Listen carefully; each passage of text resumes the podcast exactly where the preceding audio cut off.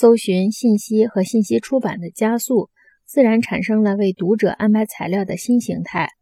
早在1830年，法国诗人拉马丁就说过：“书到手的时间太晚。”这句话使人注意到，书和报是完全不同的两种形态。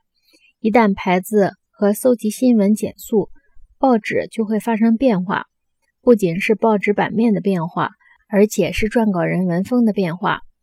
最早的文风变化发生在18世纪初，爱迪生和斯蒂尔在合办《闲话者》和《旁观者》时，发现了一种新的散文手法，以适应印刷语句的形态。这是一种语气平和的手法，通篇文章都保持一种调子和态度对读者说话。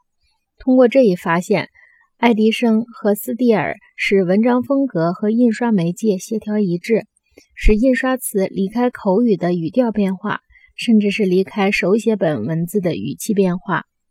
我们一定要明白这种使语言和印刷媒介和谐一致的手法。电报回过头来使语言和印刷词语相脱离，它开始用难以捉摸的长短电码声来传输信息。电码的声音信息即是所谓的新闻标题的风格、新闻体风格、电报体风格。这些现象仍然使文人学者感到沮丧，因为电报在模仿印刷术的一致性时用的是居傲单一的调子。新闻标题的风格产生了诸如此类的效果。乒坛速将今日聚会，八辈渴望开怀畅饮。